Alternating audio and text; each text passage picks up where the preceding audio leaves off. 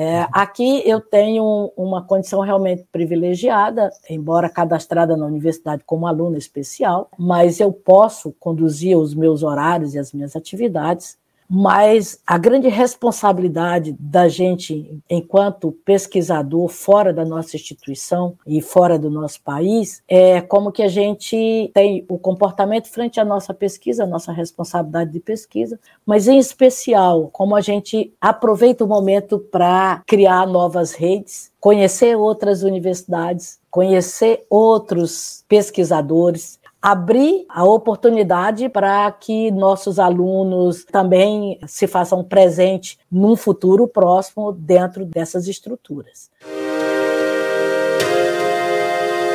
Olá, eu sou o Logan Nobre, um dos editores de marketing científico da revista ETZ, Novas Práticas em Informação e Conhecimento Começa agora mais um episódio do podcast Revista ETZ, uma ação do projeto de extensão Ciência Aberta e a Gestão da Informação Científica da Universidade Federal do Paraná, a UFPR. No episódio de hoje está comigo Maria do Carmo Duarte Freitas, que é doutora em Engenharia de Produção pela Universidade Federal de Santa Catarina, a UFSC. Ela é professora de graduação e pós-graduação em Gestão da Informação e em Engenharia na Universidade Federal do Paraná, a UFPR. E agora ela cursa um pós-doc na Universidade do Minho, em Portugal. E é sobre isso que nós vamos começar agora. Maria do Carmo, seja muito bem-vinda ao podcast Revista ETZ. Bom, boa tarde a todos. Boa tarde, Loga. Obrigada pelo convite em estar mais uma vez participando dessa ação que eu considero uma ação inovadora da revista E2Z e que sei o quanto isso tem impactado para a nossa revista, para as nossas ações em pesquisa, as nossas atividades enquanto disseminadores do conhecimento científico e tecnológico no Brasil. Brasil.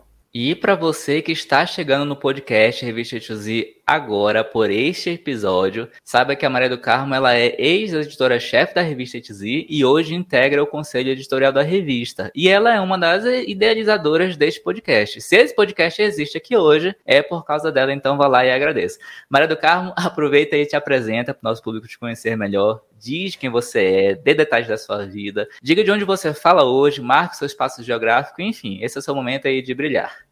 Muito bem. Bom, pessoal, eu começo falando um pouquinho. Eu sou cearense, nasci numa cidadezinha do interior do Ceará chamada Pedra Branca, da qual tenho muito orgulho. Está lá parte da minha família e avós, tios, ainda tem algumas coisas presentes na, na história da cidade da minha família eu vivi um, uma boa parte da minha vida em Fortaleza, depois vim fazer mestrado e doutorado em Santa Catarina, e de lá tive a oportunidade de fazer um concurso para a UFPR. Hoje eu sou professora da UFPR e, nesse momento, agradeço aos meus colegas de departamento Estou aqui na cidade do Porto, em Portugal, numa segunda oportunidade que os colegas me permitem, que é um período de pós-doutorado na Universidade do Minho, em Guimarães. É, e o que, é o pós-doutorado? Acho que cabe esclarecer: o pós-doutorado é um período é, que nos é dado, enquanto professores, a oportunidade de parar as atividades acadêmicas e se dedicar a um tema de pesquisa que nos interessa. É, nesse momento, estou aqui é, na cidade do Porto, vivendo esse momento é, da minha pesquisa num tema que eu iniciei ao final do meu pós-doc anterior. Eu fiz um pós-doc em 2015-16 na Espanha, em Málaga, em educação e naquela época conheci, exatamente pelas oportunidades que surgem durante o pós-doc, eu conheci um tema que é economia circular. E uhum. hoje estou aqui investigando e pesquisando sobre esse tema. Muito bem. E antes da gente falar com mais detalhes sobre o seu postdoc aí na Universidade do Minho, em Guimarães, conta pra gente como é que é a tua vida dentro da UFPR no Brasil, né? Qual é o seu dia a dia? Você que dá aula para duas áreas, né? Para gestão da informação e para engenharia, você que tem essas duas pegadas aí, é uma coisa bem interessante, né? A gente vê profissionais assim, multifacetados, como é você, como é a sua formação. Conta pra gente, como é que é o teu dia a dia enquanto professora universitária na UFPR? Bom, para começar logo, eu só não dou aula, né? Professora, você só dá aula? Não, eu só não dou aula, mas também eu atuo no ensino, pesquisa e extensão, são três eixos que a universidade tem e que nos oportuniza é, de atividade. Durante esses anos que eu estou dentro da universidade, eu tive vários projetos extensionistas, como o Mapa Verde Curitiba, é, o MEL, Mulheres Empreendedoras e Líderes, outros projetos na área de construção de cursos massivos abertos, que ainda desenvolvo hoje, que atua na área da saúde, na área da sustentabilidade, na área da formação de professores. No campo da pesquisa, eu trabalho nos dois programas, o programa de gestão da informação e o programa de engenharia civil. Então, nesses eu oriento em ambos, mestrado e doutorado, e tenho a oportunidade de transitar nas duas áreas. Então, eu, eu sempre coloco que eu aprendi na ciência da informação com os meus colegas da gestão da informação, aprendi os conceitos de informação, de conhecimento e os levei para o âmbito da construção civil. Então, lá eu atuo na área de gestão, hoje trabalhando com o Lean Information Management. Né? Então, como a informação pode ser é, gerenciada a partir de conceitos do Lean Think, pensamento Lean? E é, uno todos esses conceitos, eu penso no futuro é, chegar a uma estrutura de um like, seria o Lean Information Knowledge Management, é, alguma coisa desse tipo, vamos lá, algumas siglas que possam estar surgindo, tudo frutos dessa interação entre duas grandes áreas, né? a engenharia civil e a ciência da informação. E a ciência da informação, no nosso caso, a gestão da informação, ela ainda transita por muitas outras áreas. A oportunidade que a gente tem ali de estar trabalhando com eixos de gestão, com eixos de tecnologia, atuando com colegas do campo da psicologia, é, do campo da tecnologia é, da informação, do campo da ergonomia, do design, da comunicação. São estas oportunidades que fazem o diferencial de atuar na pesquisa nas áreas em que eu atuo, né? Que eu trabalho com inovação educativa, com competência informacional, com competência docente digital, trabalho com educação aberta, tecnologias educativas, mas também trabalho com a área de economia circular, informação e sustentabilidade, todos os elementos que são da área da construção civil e em especial todos aqueles os elementos que vão unir os ODS, né, os Objetivos de Desenvolvimento ah, Sustentável. Isso no campo da pesquisa. Agora junto tudo isso eu vou para a sala de aula, né? Também dou aula. Eu gosto de brincar com os alunos que eu não dou, vendo. É mal vendida, mas vendo. Então, trabalho no curso de gestão da informação, mas já tive a oportunidade de, ao longo desses quase 20 anos que eu estou dentro da universidade, 2024 eu completo 20 anos de UFPR, Tive a oportunidade de ajudar a criar o curso de engenharia de produção, a graduação e a pós-graduação. Ah, e na época, quando a gente fez o projeto, nós atuamos também como professor, ainda não tinha professor, criamos o curso, mas não tinha professor. Então eu dei, ministrei aulas de formação do engenheiro de produção da UFPR. Também na pós-graduação, atuei lá por um tempo, e também um curso novo que é, e pioneiro que a UFPR tem, que é o curso de luteria, né? Que foi criado pelo meu amigo Aloysio Schmidt, da arquitetura, e é uma época que ele tinha uma disciplina que precisava de professor e não tinha quem pudesse ofertar, eu fui ofertar a disciplina que era de empreendedorismo para formação de luthier. Então, assim, é, eu faço aquilo que me apaixona. Eu sou engenheira por vocação e professora por opção. Então, faço aquilo que me apaixona. Que eu acho que tem que ser isso na vida, né? Tem que ser isso aí. A gente tem que fazer aquilo que mais ama. Muito bem, então fica aí o relato da professora Maria do Carmo, mostrando que, como ela bem colocou aqui, né, ela não só dará aula, mas ela dá um show na universidade, né? Porque ou mulher para fazer muita coisa. Vocês viram o tanto de coisa que ela falou aqui, né? Não é pouco. Mas vamos lá. Como é que foi para você chegar nesse pós-doc aí? Você falou no início que esse é o teu segundo pós-doc, né? Como é que é para um professor, para uma professora que está nos ouvindo, nos assistindo agora, que vai ter interesse de fazer um pós-doc, né? O que, que exatamente é feito num pós-doutorado? Como é que você chega lá? Como é que você consegue? Conta pra gente um pouquinho o caminho das pedras desse início. Então, vou começar do que, que a gente tem que fazer na vida, né? A gente tem que fazer redes. É o primeiro passo para quem está na vida acadêmica e que quer prosseguir por ela, é fazer redes, redes de contato, redes de parceiros, né? Essa atividade aqui, hoje e as anteriores, elas foram propiciadas por conta de eventos, você vai dos eventos, conhece as pessoas. No caso muito específico, nós fizemos um evento que foi o Mapa Verde Curitiba e foi o Encontro Latino-Americano de Edificações Sustentáveis, foi um evento junto 2013. Levamos a Curitiba o professor Luiz Braga Bragança, da Universidade do Minho, que é uma sumidade na área de sustentabilidade aqui na Europa. E ele nos fez uma palestra e a partir desse momento nós criamos vínculos, né? E começamos a trabalhar em conjunto, pesquisas em conjuntos, atividades e participação de eventos e em algumas redes da qual ele coordena. Hoje a gente trabalha com ele num projeto que é do CITED, que é um, uma unidade de cooperação latino-americana, e a gente tem um projeto chamado COICO, que é exatamente um projeto ligado à economia circular, que tem aí cerca de 18 universidades da Europa que estão juntos nesse processo. Então, a partir desse contato de 2013, em 2015, um dos parceiros da engenharia civil, o professor Sérgio Tavares, veio e fez um pós-doc com ele, e no que ele estava aqui, eu vinha algumas vezes para participar de bancas, de tribunais, como eles chamam aqui, dos tribunais, das avaliações e de atividades na universidade. E nisso ficou o interesse de, no futuro, retornar para um pós-doutorado aqui. É que aconteceu agora.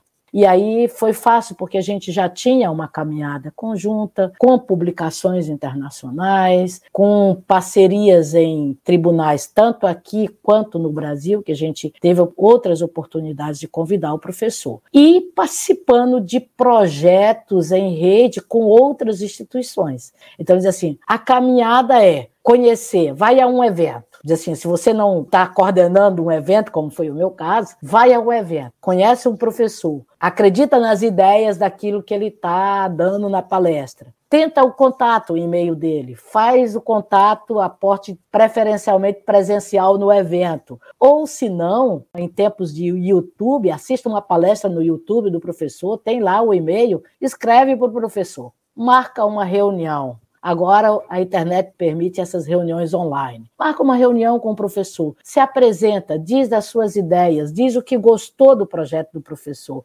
E essa aproximação começa a criar as afinidades. Se você puder, convide o professor para um, uma atividade sua e se ou se coloque à disposição para atuar numa atividade dele. E depois, se você está ligado a uma instituição, como é o meu caso, veja como é esse processo para que você saia para o pós-doutorado. Então, faça um projeto, o professor tem que se envia o projeto para o professor, ele dá uma carta de aceite. Uma vez que essa carta de aceite tramita, você vai colocar no teu processo e aí esse esse processo caminha para que chegue a bom termo ao longo do tempo, né? Que você possa vir realizar o que você deseja. Em outros tempos, a gente tinha as condições de ter as bolsas do governo para o pós-doutorado. Né? Então, a gente viajava para a Europa, assim como os doutorandos vêm para sanduíche né, com bolsa, a gente tinha também, como professor, essa oportunidade. Até a gestão da presidente Dilma, nós ainda tivemos 2015, 2016, eu conheço pessoas que viajaram com bolsa de pós-doutorado. Depois de lá para cá, a situação do país e da ciência como um todo foi ficando difícil. Mas é mais ou menos esse o caminho, ok? Uhum.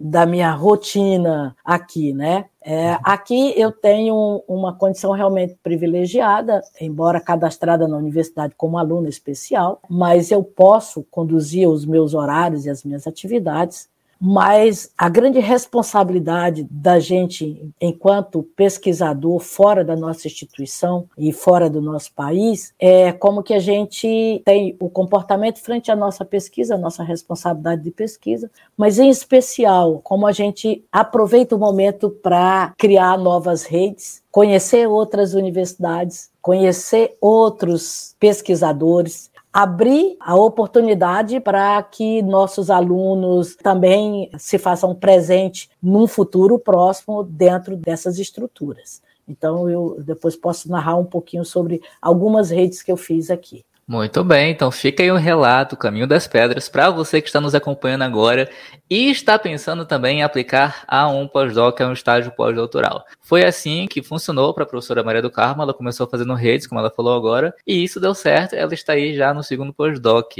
E eu quero perguntar isso mesmo que você falou agora, professora, como é que está sendo a sua rotina aí, né? Você já falou aqui um pouquinho, mas eu queria um pouco mais de detalhes, né? Como que é a rotina de um estudante de pós-doc e com esse recorte de ser, né, no exterior, especificamente aí em Portugal? Qual é o seu dia a dia? Onde é que você vai? O que você faz? Você tem que que cumprir alguns horários, tem que participar de alguns eventos, tem quais são as atividades? Conta pra gente. O que que normalmente, assim, desde a minha, o primeiro contato que eu, quando cheguei me apresentei na universidade, a nossa relação é entre pares, no meu caso muito específico. Professor Luiz, pesquisador como eu, com, claro, com uma responsabilidade igual à minha, ele tem atividades de sala de aula, tudo que eu tenho aí no Brasil, ele tem aqui. Então, eu tenho que ter mais autonomia, não posso depender dele para as minhas atividades. É tanto que o meu projeto vem no sentido de que realmente eu faça as minhas atividades, construa elas só. Mas eu recebi toda a infraestrutura da universidade, eu tenho um espaço para trabalhar lá dentro, eu tenho acesso à internet, eu tenho toda a estrutura que a Universidade do Minho dá a todo aluno é, da graduação, ao meu caso, que é aluno especial. Aqui, parte do, do meu tempo eu dedico à pesquisa, também cuido de outras atividades relacionadas ao UFPR, aos meus alunos aí no Brasil, então eu continuo com alguns vínculos, mestrado, doutorado, mas eu aproveito o momento para visitar. Eu começo a ler um artigo aqui e de repente eu encontro o contato de alguém e eu escrevo para a pessoa, eu tento marcar uma reunião presencial. É, se for o caso, eu visito. Então, eu tive a oportunidade, eu fui à Universidade Nova de Lisboa, tem um curso semelhante ao nosso de gestão da informação. Então, eu fui visitar um laboratório lá e conheci os professores e toda a infraestrutura do curso deles lá por conta de uma pesquisa, de uma leitura que eu fiz aqui. Tive em outra instituição aqui que trabalha com um tema semelhante ao meu, onde eu tive também reuniões e fui fazer visitas em campo aqui e na Universidade de Coimbra. Então, fui visitar um laboratório de um projeto chamado Urbinat, que é do meu interesse, e vim a campo numa, numa área de atuação deles aqui, que a pesquisadora vinha ao Porto, e nós marcamos, e foi no sábado que nos encontramos. Depois, tive outras reuniões com professores da Universidade do Porto, estou na Universidade do Minho, né, que é diferente. Então, tive na Universidade do Porto reuniões com professores da área da civil, da área de gestão, tem uma outra reunião dia 14 agora. Então, a gente vai construindo outras pontes e, em especial, eu tenho tido um contato muito próximo de um parceiro que já esteve no Brasil também a nosso convite, num evento da Rede GIC, né, que é o professor Luiz Borges.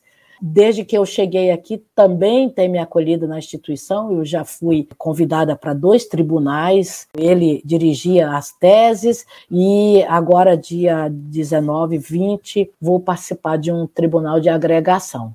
Fora isso, tem um outro tribunal de doutorado que eu vou na Universidade de Granada, dia 9 de janeiro, convite da professora Maria Jesus Galengo, e sobre a questão de competência docente digital. E, em paralelo, estou com outros projetos. Eu tenho duas outras redes que eu estou, desde que eu saí do Brasil, já estava nessas redes. Eu tenho a rede TIC Praxes, que é coordenada pela professora Ana Martins, da UNED de Madrid, e, e as ações são todas virtuais. Estou eu e a Elone, que foi minha aluna de doutorado e um outro projeto na área de direitos humanos, da qual eu tenho acompanhado aqui e que está a minha doutoranda, Natália Savione, e eu estou aqui e tenho participado das atividades são atividades em rede e são parcerias. E agora, recente, num evento que teve no Brasil, as minhas doutorandas mandaram o contato de uma professora e um outro colega reforçou ontem, me ligou, conversando, o professor Henrique da UTFPR, e aí abriu o contato, eu devo visitar em Coimbra a professora Sara, que eu estou esperando um tempinho ainda para eu escrever para ela, porque eu estou sem a agenda, né? depois ela me marca a agenda e fica complicado para mim, mas eu estou sem agenda porque eu estou com outros compromissos. E então devo conhecer também é, a atividade da professora, que ela atua aqui na Universidade do Porto, no curso de letras, é mais um contato para os meus alunos da GI nesse momento se torna importante. Então, veja, como eu atuo em duas áreas, eu faço rede nas duas áreas, tanto na área da gestão da informação como na área da engenharia. E vou construindo oportunidades. Elas são, quiçá para mim no futuro, não sei, mas em especial quando eu entro nessa rede, prospectando como que a Universidade Federal do Paraná e o Brasil e os nossos alunos podem se beneficiar com esses contatos e com essas redes. Uhum. Ou seja, você está indo pós-doc, mas também está pensando em como você vai poder ajudar os seus alunos quando voltar do pós-doc, né? aí, claro. Hoje a experiência internacional, Loga, ela foi valorizada inicialmente, se não me engano, na, na última gestão do presidente Lula, foi intensificada na gestão da presidente Dilma, e encerrada em seguir nos outros governantes. No entanto, principalmente para o aluno da graduação, foram momentos preciosos e muitos dos nossos alunos tiveram a oportunidade de vivenciar o que é uma universidade tida como internacionalizada. Então, uhum. eu tenho colegas, os árabes, italianos, franceses. Eu, logo que cheguei, morei numa residência estudantil por 40 dias e eu tinha alunos, tinha alunos, tinha colegas do mundo todo tá certo? E que muitas vezes o telefone com o tradutor se fazia necessário porque o idioma era impossível de se colocar ali para um diálogo. Mas nunca deixamos de criar essas redes com os pares, que sejam eles alunos de mestrado, graduação ou professores. Eu acho que uhum. isso faz parte do processo, né? Para a gente entender como é a cultura também dos outros países, das outras pessoas. Essa é uma oportunidade ímpar, que só vivendo a experiência no exterior é que a gente tem essa condição. Muito bem. E a que tipo de pesquisador, de pesquisadora que você recomenda fazer um pós-doc, seja no Brasil, seja no exterior? Recomendo a toda pessoa que tenha uma curiosidade de um tema e que ele seja muito apaixonado por esse tema de descobrir diante desse tema quem é que mais domina esse tema e se, se desafiar a chegar, a fazer um contato e pedir abra a porta para mim, deixa eu entrar, deixa eu aprender com você, deixa eu viver esse momento e lutar para realizar seus sonhos, porque qualquer que seja na ciência, um grãozinho de areia pode significar uma tempestade diante do conhecimento que se está revelando, né? Assim, eu acho que a gente tem que se desafiar. Recomendo a todas as pessoas, sabe? Todas, sem exceção. O mundo precisa é... de pesquisadores. Você vai ver que até o mercado está precisando de gente que saiba pesquisar, que saiba, seja curiosa, que esteja aberta para o mundo. Muito bem, concordo, isso mesmo. E quais seriam, assim, as dores e as delícias de fazer um pós-doc? Se você pudesse elencar uma ou duas de cada, para que a gente possa sentir como está sendo essa experiência pelos seus olhos, pelas suas lentes. Ah, muito bem. Eu vou começar pelas dores.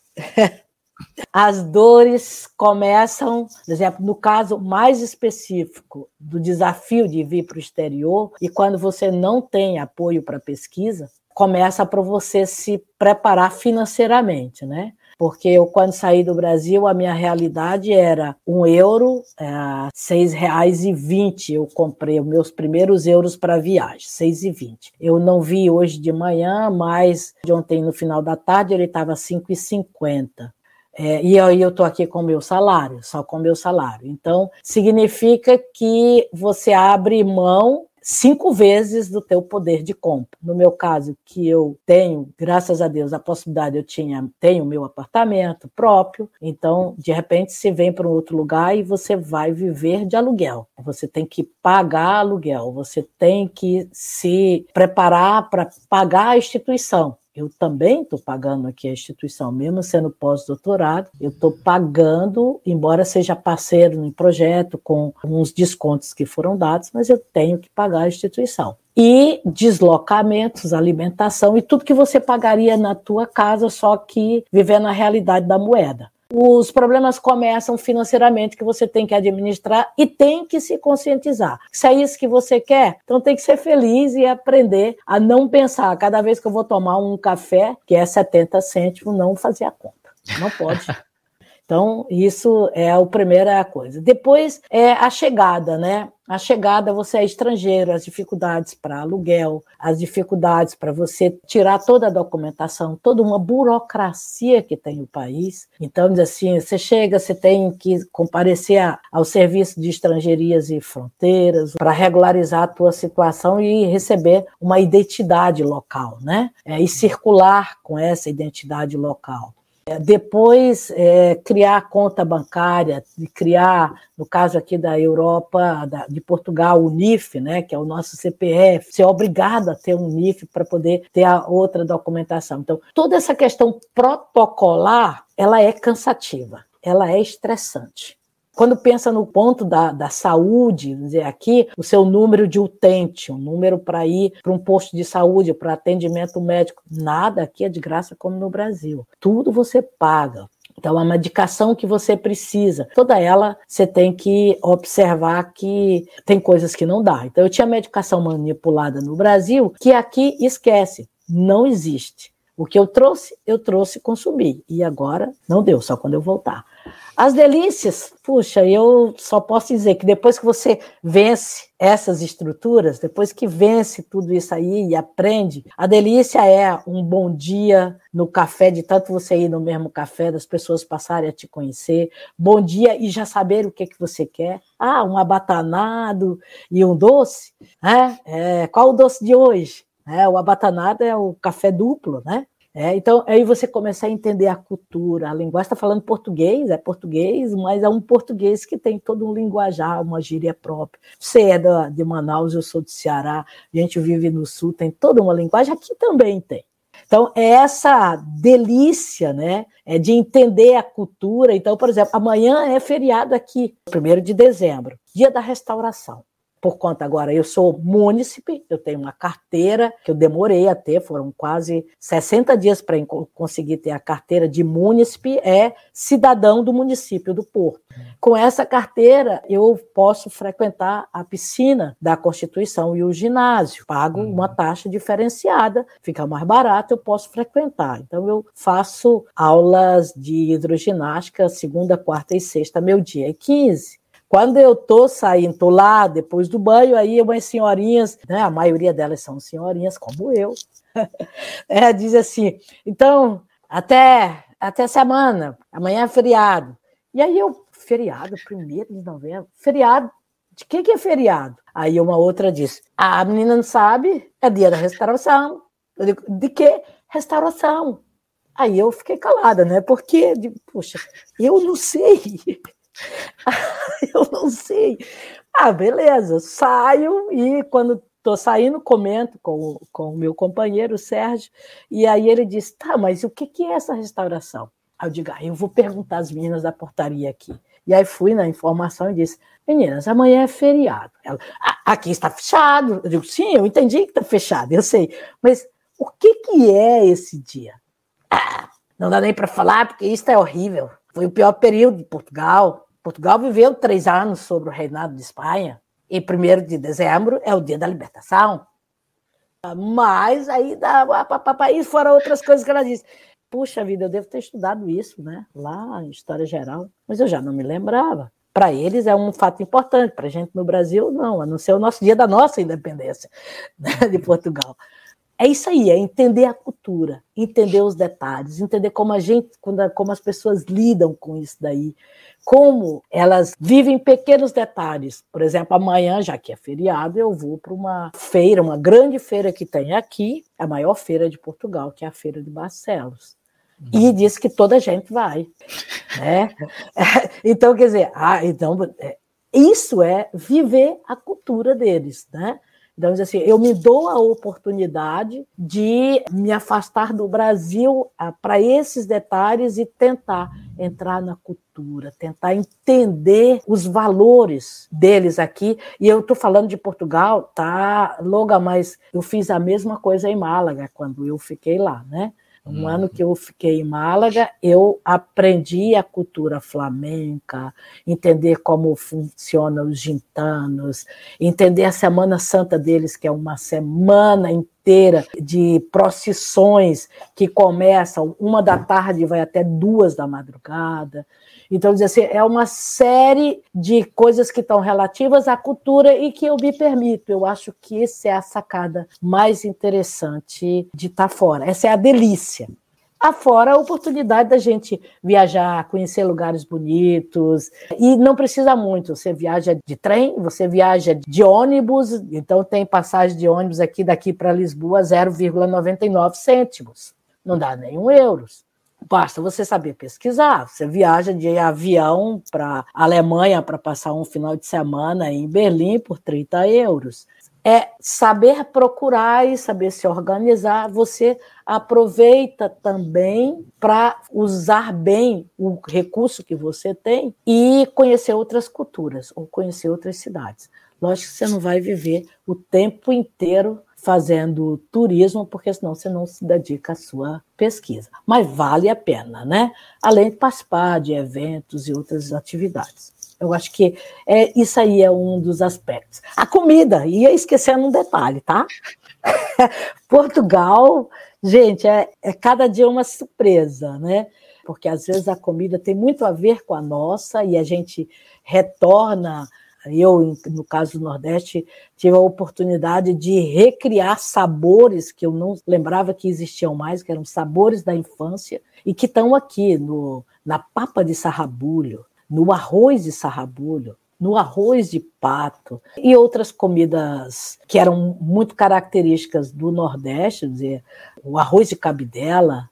Então, todas essas coisas que são muito características do Nordeste e da minha origem, né? Eu eu tenho o meu avô materno era português. A minha avó era índia, mas é, ele era português. Então vai, essas coisas aí que vão associando, são essas as delícias, entre outras. Né? A gente poderia listar um monte, aí não ia acabar a live. Que você vai ter que cortar até. Muito bem. E a gente está aqui se encaminhando para o final. E se você pudesse resumir a sua pesquisa, o seu estudo nesse estágio pós-doutoral, até para as pessoas que não são da área poderem entender exatamente o que você está pesquisando aí, o que você diria para essas pessoas?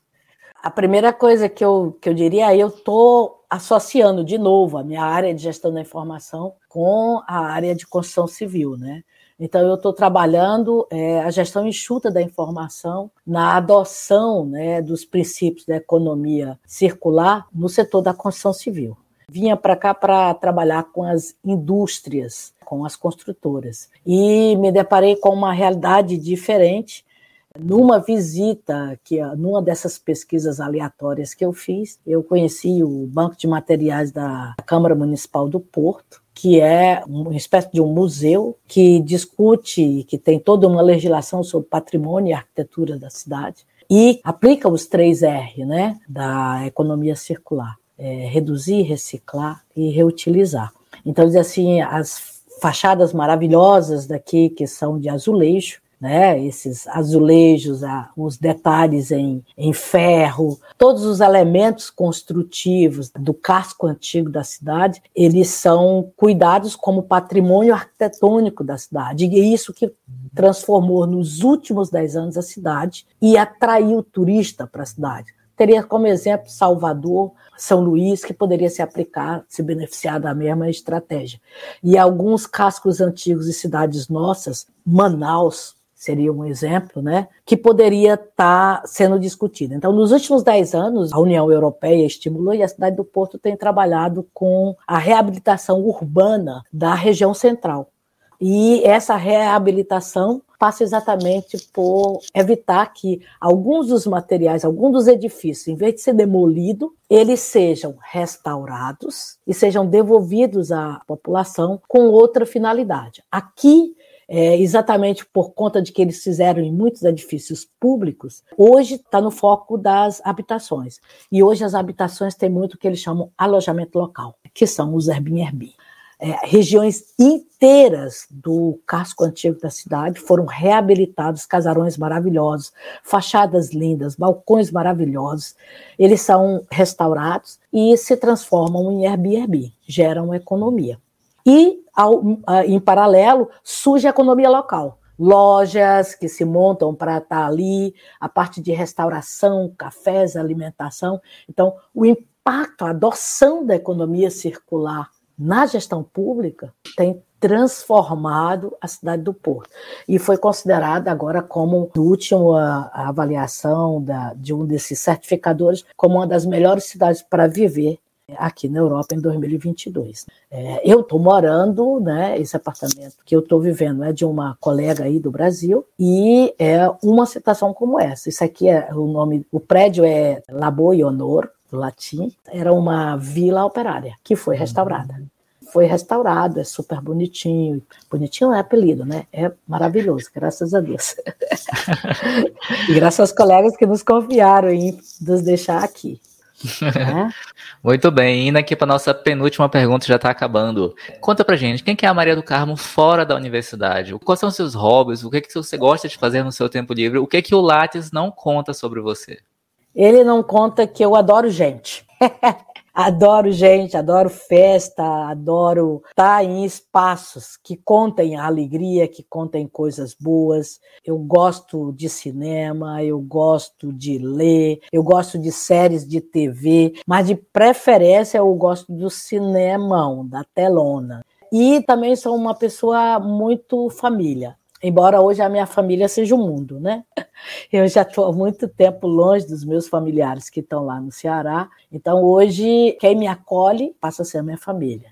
Os espaços onde eu estou, os amigos que eu faço, os momentos que eu vivo com eles são eternizados como momentos que me são importantes para contar um pouco de mim, um pouco da minha história. Né? Então, todos os espaços que eu estou, eu aqui tenho, eu passei um tempo em Lisboa com um amigo, o Manuel, conheci quando eu vim no meu doutorado de sanduíche em 2001 e que me acolheu na casa dele, a esposa dele era viva. Então, assim, eles são meus amigos e os diferentes amigos. Depois tive na Filomena, que é uma angolana, que também me acolhe, fico na casa dela como se eu estivesse em casa. Outros amigos, o, o Zé e a Fátima Neves, Helenara e alguns amigos que eu fiz em 2001 que ainda hoje, quando eu chego, faz com que eu me sinta em casa. E aqui já estou com novos amigos. Aqui eu conheci uma brasileira, a Fátima, e outros, o Luiz Borges, que eu já citei, que está sempre acolhendo, o próprio Luiz, com a esposa dele. Então a gente está tá crescendo. É isso aí. Eu sou essa pessoa que gosta de fazer amigos. E festa. Muito bem. E você gostaria de deixar alguma indicação cultural para as pessoas que estão nos acompanhando, um livro, um filme sobre qualquer assunto? Eu tenho tido a oportunidade aqui de assistir filmes que eu não sei se estão aí no Brasil, mas eu vou citar um em especial, que se puderem ver, Triângulo da Tristeza. Ele não é tão triste assim, mas é um filme impactante. É muito bom. É um filme que aqui ele está no circuitão né, de cine de arte. Né? No Brasil estaria mais ou menos nisso daí. Estou lendo um livro exatamente por conta de Portugal e dessas coisas aqui. Estou lendo um livro interessante que chama, não sei se dá para ver, Histórias de Portugal. Então, esse é o livro que eu estou agora lendo em paralelo, quando eu dou uma paradinha, né? Se eu fosse citar séries que ninguém nunca assistiu e, e que para mim foram as melhores séries que eu já assisti, principalmente durante a pandemia, foram meus grandes parceiros. Uma que era para eu treinar espanhol, o Merlin. Não sei se alguém já viu, tá na Netflix. Eu sei que eu passei muitas horas dedicadas ao Merlin, praticando meu espanhol. E um que retrata muito o Brasil, que é a coisa mais linda, que eu espero que agora, depois da pandemia, dê continuidade à gravação. Também é uma coisa que é bacana. Acho que vale a pena. Muito bem, as indicações estarão todas aí na descrição do episódio.